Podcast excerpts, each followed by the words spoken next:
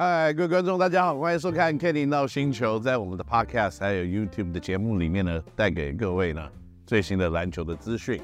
那今天呢，非常的高兴啊，一个人来跟大家聊，因为本来呢，我们制作单位邀请了冠军队教练许晋哲先生，但是呢，许晋哲教练呢，必须要在日本跟他的小孩子去迪士尼乐园，所以今天没办法加入我们。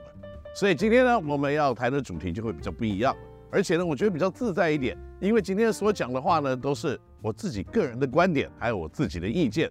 所以呢，如果各位观众呢，或各位听众有跟我不一样的想法的话，没有关系，那是非常的正常的。那如果你觉得你的观点比我的好的话，那我们也可以互相讨论一下。所以一切都是呢，大家记住，这是我个人的观点，我自己看这些史事还有球员的能力。而我自己来评估他们的一个状况。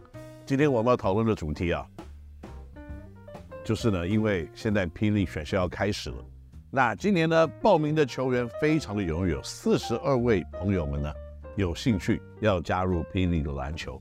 那我现在呢有这个四十二人的名单了，那我跟大家分享一下我自己个人的看法，大概在什么样子。因为如果你的名字没有被我讲到，抱歉，这不代表说你没有能力，只代表说可能我忽略了。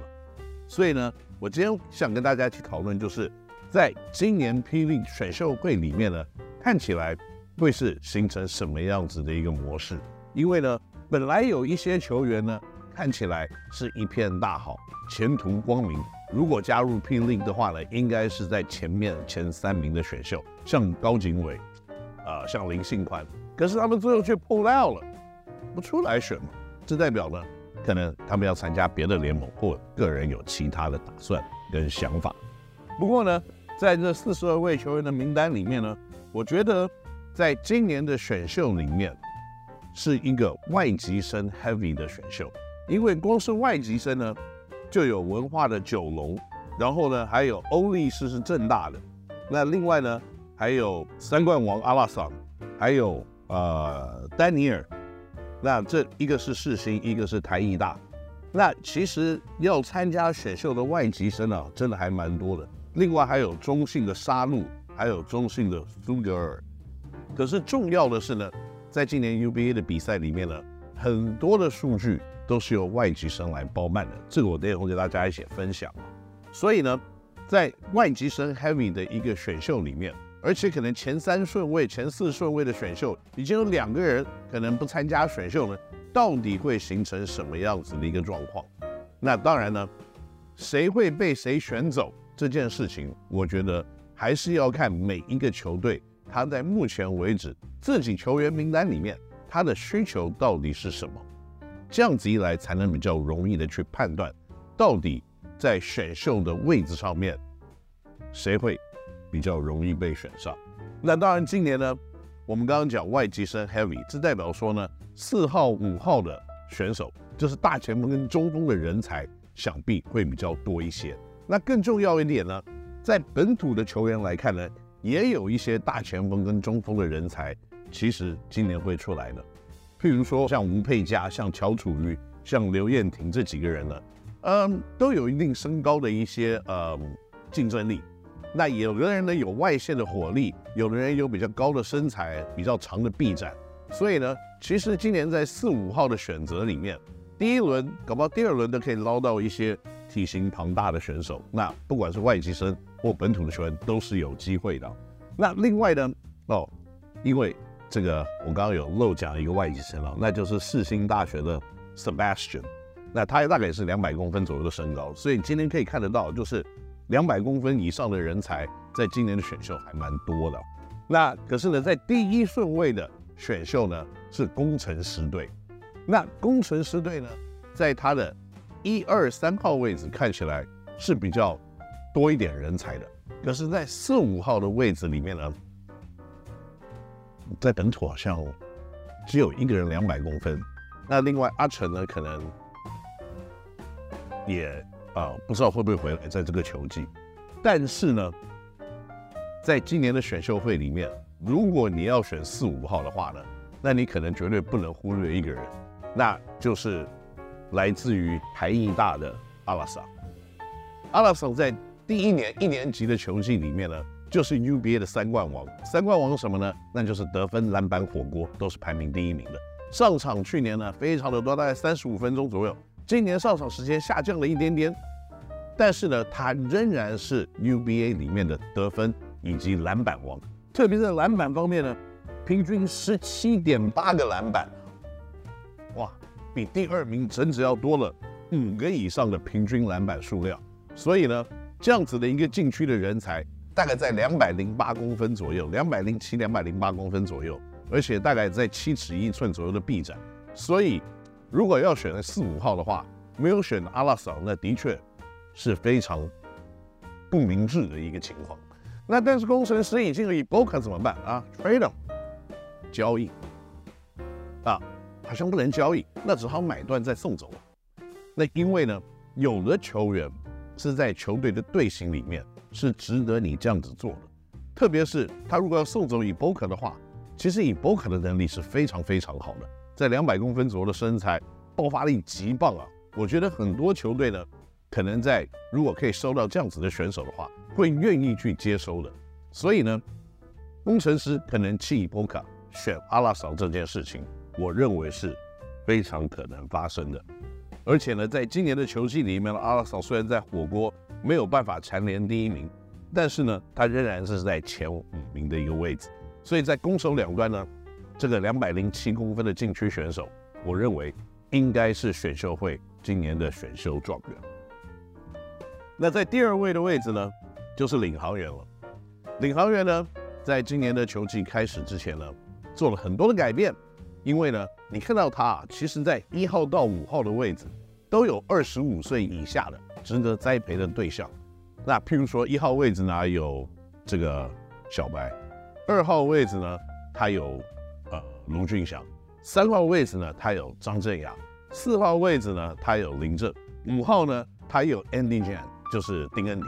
所以，他一到五号呢，明显的都有年轻的人，值得给时间，值得去栽培。那接下来他需要什么？他需要板凳深度，因为这个关达佑还有李家康仍然在球队的阵容里面。但是呢，他如果要栽培更深层的一些他的板凳的深度的话，他必然可能在二三号啊，特别是我我觉得一二号嘛，康柏高尔这个方面呢，要加强自己球员的深度，因为他在三四五号的高度呢，基本上在以本土球员的标准来看都是非常高的，因为 Andy 现在大概在两百零七啊，那另外呢，林政大概就在两百零二、两百零三。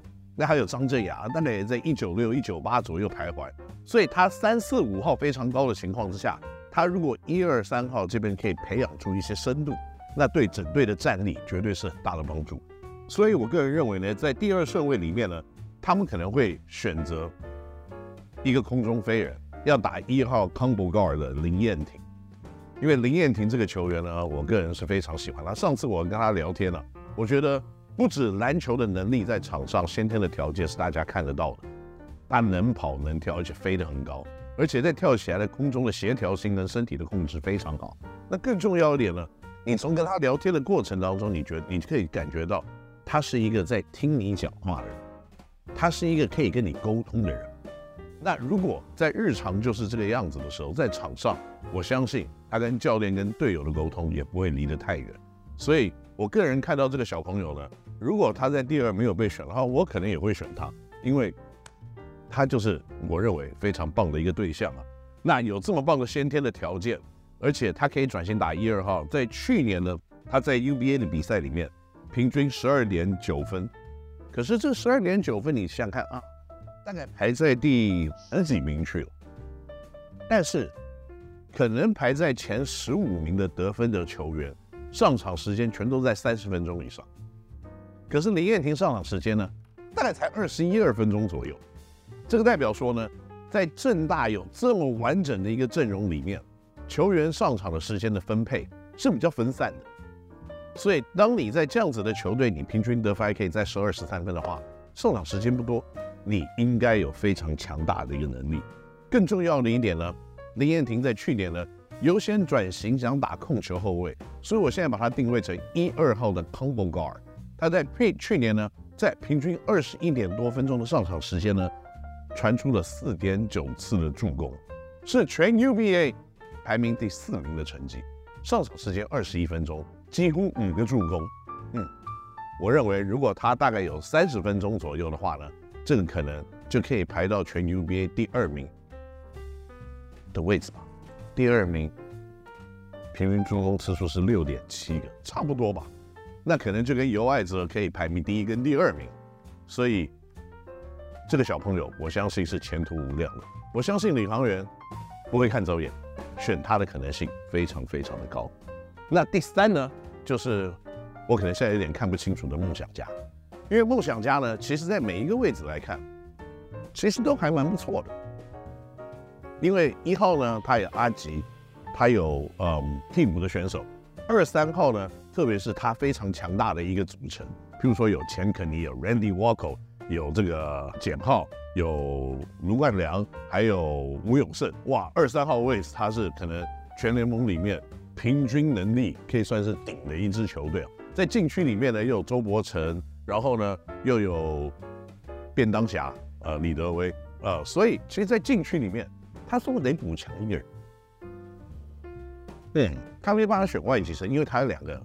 这个呃华裔球员，所以呢，他不是要补一号，他就是要补四五号。我个人是这样子看。那可是呢，在今年的选秀有没有一号跟四五号值得他去补的？特别是因为他有两个华裔球员情况之下，他可能只能补本土的四五号。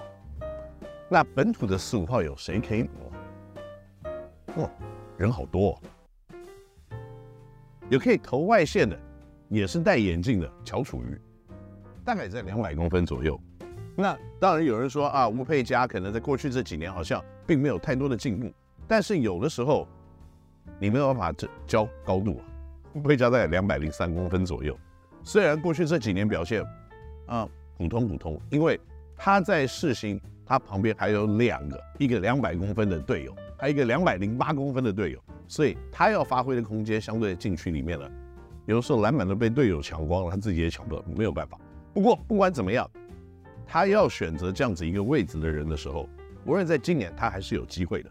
特别在这个侨光这个科大呢，刘彦廷就是从健行转到侨光的刘彦廷，我认为在今年呢也有一个不错的能力，因为呢平均十八点七分的得分了，其实是不错的，平均是排名第七名的。那十一分十一个篮板的平均跟。这个一点七次的火锅，这两个项目都是全 UBA 排名第六名的。大家想说第六名有什么好讲？哼，不好意思，因为在 UBA 里面，篮板跟火锅前五名的位置全部都是外籍生。因为外籍生有了二零八，有二一零的，有二一一的，有二都都是那种两百零三以上。那刘彦廷大概一九四而已。他可以打出这样子的一个数字，在攻守两端，可以在篮板跟火锅排名到第六名，都是本土第一的一个数字，所以他的确是有这样子一个对抗力跟这样子一个能力的。而且今年在三分线的出手呢，你总共这个球季出手了一百次，所以他也是一个可以在三分出手，虽然命中率百分之三十左右，并没有特别特别的好，但是他也是外线有威胁性的一个四号选手。所以，也许他也是一个可能可以被考虑的对象。所以在第三顺位的位置里面呢，你真的要我去讲说梦想家要选谁？我觉得困难度是高的。如果要比较稳定一点的话呢，搞不好我会选小楚瑜吧。不过这个只是我自己的想法。那第四顺位呢？钢铁人。钢铁人我就比较清楚一点，那钢铁人比较清楚一点呢，可能也是一号跟四号位，可能要有一点点加强。虽然大家都会讲说啊，四号现在是不是太多的人，但是我觉得有很多地方我们必须要看得清楚一点。那一号今年有多少人呢？我看一下，一号今年啊 UBA 的助攻王是尤爱者，可是尤爱者没有出来选。那可是呢，助攻第二名的。是从能人出来，然后去了辅大的李佩成啊，李佩成大概在一七三左右而已，个子没有很高。那平均助攻次数在今年的球季是六点七次，是排名第二名。那能人的后卫出来，我认为都有一定的水准，都有一定的对战力啊。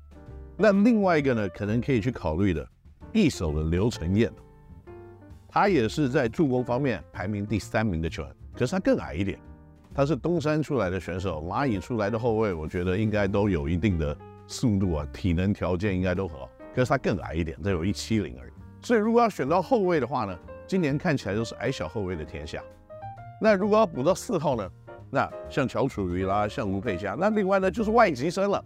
那如果钢铁人要用外籍生的选手的话呢，那可能还要去先跟张杰伟买断。所以不管怎么样来看这件事情呢，可能。还有很多事情要去商讨跟商量。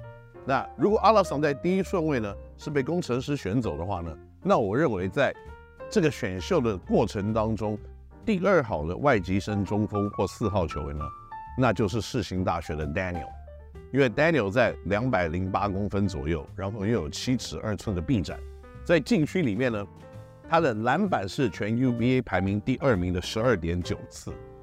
那他的得分呢？十二点五分是排名第十八名的。大家会想说啊，外籍生平均得分这么少？可是呢，Daniel 的上场时间其实跟林彦廷还蛮像，因为他上场时间平均是在二十二分钟左右，大概比一般的这些外籍生的主战中锋要少了大概十二分钟左右。那为什么世新会让外籍生上场时间这么少呢？因为嘛，他进去了一个两百零三公分的本土。他还有一个两百公分的 Sebastian 当队友，所以他的互相上来打球的轮替是比较正常，而且是比较没有真正在消费消耗呢。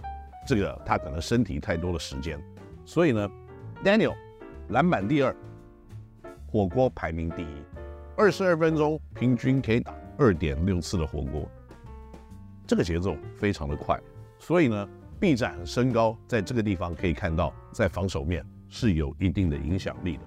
所以呢，在第四顺位来看呢，可能不是后卫，要不然就是 Daniel 应该会被选。那第五顺位的国王呢？好了，国王在今年呢这个球季结束了以后，可能有比较多一点的声音了。但是我觉得这是一个对国王来看呢，去年可以敲门冠军。可是没有冲进去，那在今年这个球季里面呢，他可能要面对可能一些球员合约到了，可能要离开，在自由球员市场里面真正的要补强，可能才会增加自己的战力。因为到了第五顺位的时候，你可能要选的啊、他的内欧马可能也是合约到期了，但是他到第五顺位选择外籍生的话呢，他的选择性相对的就会比较少一点，因为从这个阿拉桑到 Daniel 是一个小小在攻击面的 drop，可是到了 Daniel 再往下看的话呢，那几乎都是两百公分左右了。像欧力士、像九龙、像苏格尔，那他们的数字呢，跟攻击的成熟度看起来都没有前面这两个人来的这么的好。所以在第五顺位里面呢，国王他要选外籍生吗？他会把内欧马的合约不续约吗？还是现在要选秀的外籍生有内欧马好吗？内欧马好歹也有个两百零七，然后身体非常的强壮，除非他不跟内欧马续约，或者是呢，他可能会去看要不要拿工程师的伊波卡嘛。不管怎么样来看，他可能他的四五号位置，这个外籍生的位置可能都会做一些改变，要不然就是留原来的外籍生。那如果真的要选秀，要在今年的球季里面。选在第五顺位选到一个哇，我可以帮你主宰，我可以帮你做什么样子哦？这个得很多的分数，抓超多的篮板，火锅打死所有人，我觉得这个困难度是太高太高了。所以呢，在第五顺位的选秀里面呢，他可能要选一个数字上面是比较漂亮，那数字上面比较漂亮的人，我看大概在本土。所有的选秀的名单里面呢，刘彦廷看起来比较像这样子的人，但是刘彦廷呢，身高没有特别的高，他可能要打一个传统的这个 The Tweener 的四号，就是小型的四号球员。除非呢他可以继续的改型，打到三号的位置。但是呢，我觉得这个要一点点的时间。虽然他已经有一定的外线的一个投射的能力，但是呢，可能在精准度、在灵活度看，他可能都要一点点的适应的时间，才能拉到三号的位置。那今天的时间算是比较有限一点，所以我们讲到第五顺位的时候，我们可能今天就先打住。那第六顺位是谁？也许下个礼拜我找徐映泽来，从日本回来的时候我们再一起聊，因为他要选第六，直接从他的嘴巴讲，那可能会比较准一点。所以呢，今天呢，这个就是我们对今年选秀上面的一个小小的讨论。那如果呢，各位有跟我不一样的看法，或者是呢你自己是选秀的球员，你觉得哇，你都没有提到我的名字，这个不要气馁，没有关系，因为呢，我相信每一个人都有自己的能力。更重要一点呢，如果你是充满了希望要参加选秀的球员的话呢，你只要记住，投资自己，专注于训练，然后呢有设定一个目标，我相信大家在篮球界里面呢都会有自己的一份天空的。所以呢，在这个礼拜呢，我想在这边就到了一个段落。下个礼拜记得继续收看 Kenny 闹星球的节目。在每个礼拜四的晚上八点呢，我们到时候再见了，拜拜。